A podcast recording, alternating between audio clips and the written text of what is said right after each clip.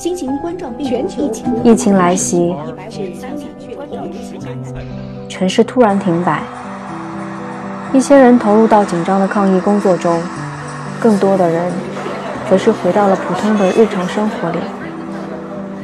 当空间开始失效，建筑师们都在思考些什么呢？他们的工作生活又受到了怎样的影响？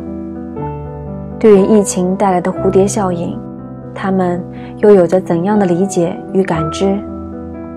我们都是普通人，我们也都是抗疫的一份子。焦虑肯定还是焦虑的。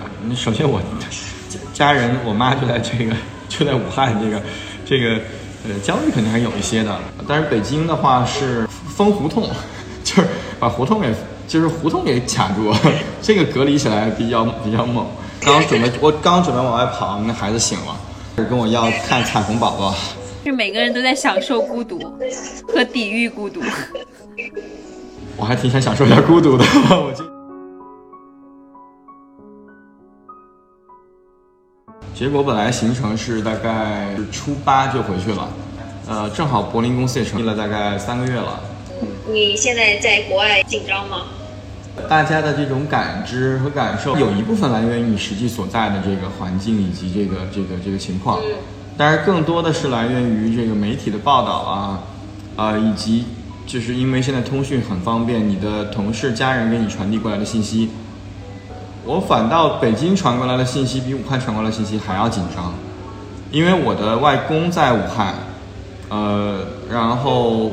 我母亲这次，呃，本来是我父母都准备去武汉的，呃，然后是因为这个疫情，我我父亲他还有一些工作要做，所以他就，呃，估计可能会有什么隔离之类的这些这些事情发生。我母亲和我外公在一块住，然后就在武汉，呃，他们的小区也发现了一例病例，然后几例疑似，啊，但是就是从他们给我，可能也是为了安慰我吧，反正给我的这个感觉来说。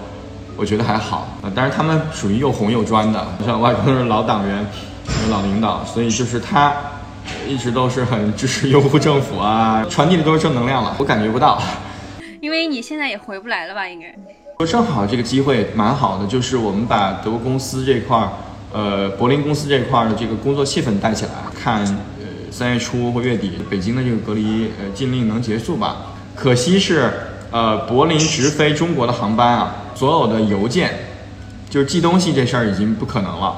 我我本来在德国还采采购了，呃，采购了几箱那个口罩，准备准备运回来了。现在看的话，就就是只能自己人肉运回来了，还影响蛮大的。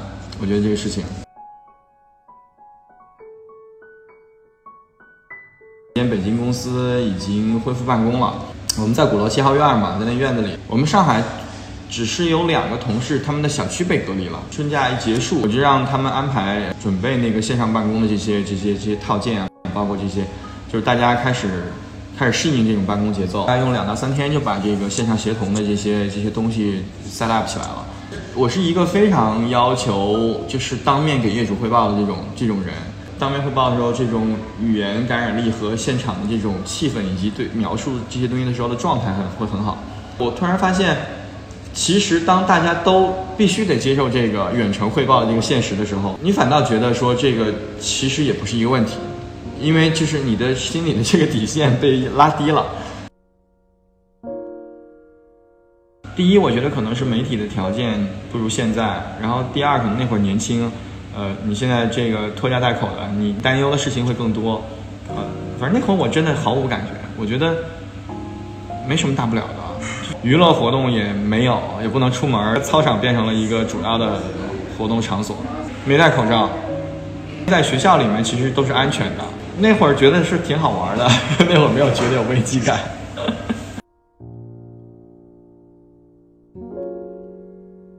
天天得带孩子，我，但是也挺好的。呃，我觉得所有的人对我们都是很友好的。有一些情况下会有点怪，呃，比如说我我们。前刚回刚刚到的时候啊，那段时间每天坐出租车，这个出租车就这这这司机开始打听你是哪儿的了。当听到你是中国的时候呢，他们还是很友好的，但是呢，就是那个那个语言有就开始有点尴尬了。他其实心里也是虚的。英国、德国、美国的媒体，啊，然后呃，我觉得相对还是比较中立的，主要他们关心的还是这个经济的影响，呃，以及这个对贸易的影响吧。我觉得，它对我们现有项目的影响，因为我们现在做很多文旅类的项目，酒店，当然我觉得这个影响是短期的。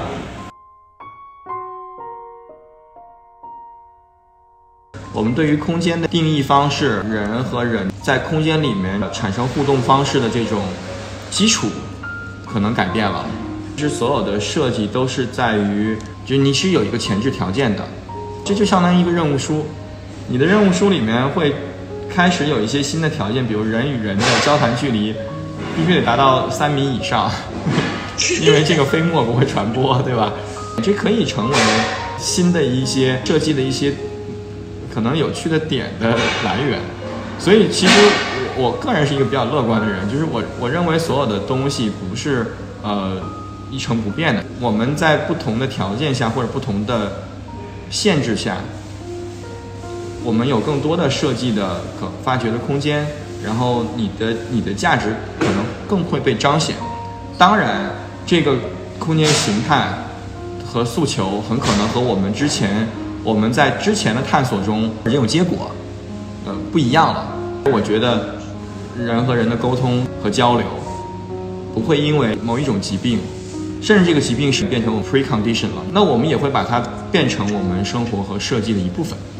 它其实是在物理空间创造人的一些不同状态的可能性的一个，因为我们做的很多都是公共建筑，所以我一直谈的就是。去连接人和人的关系，去打破这些隔离，互相能够有一个我们交流的场所、沟通的场所，去 make connection，其实是对这个世界的一个贡献。作为建筑建筑来说，你是需要去产生分离的。恰恰在这个关系里面，其实你能看到，我我们我们要呈现的可能是在分离状态下的这种融合。物理层面上，可能比如说我做一个医疗建筑设计，我产生了一定的分离。空间上面或者从从感知上面。我们在这种状态下更需要去去产生人和人的一种一种连接，不光是建筑了，整个的设计的价值、空间的意义，啊，都是都是这些东西。现实还是现实了，一旦你有矛盾，恰恰就有设计的一个发挥的一个价值和意义。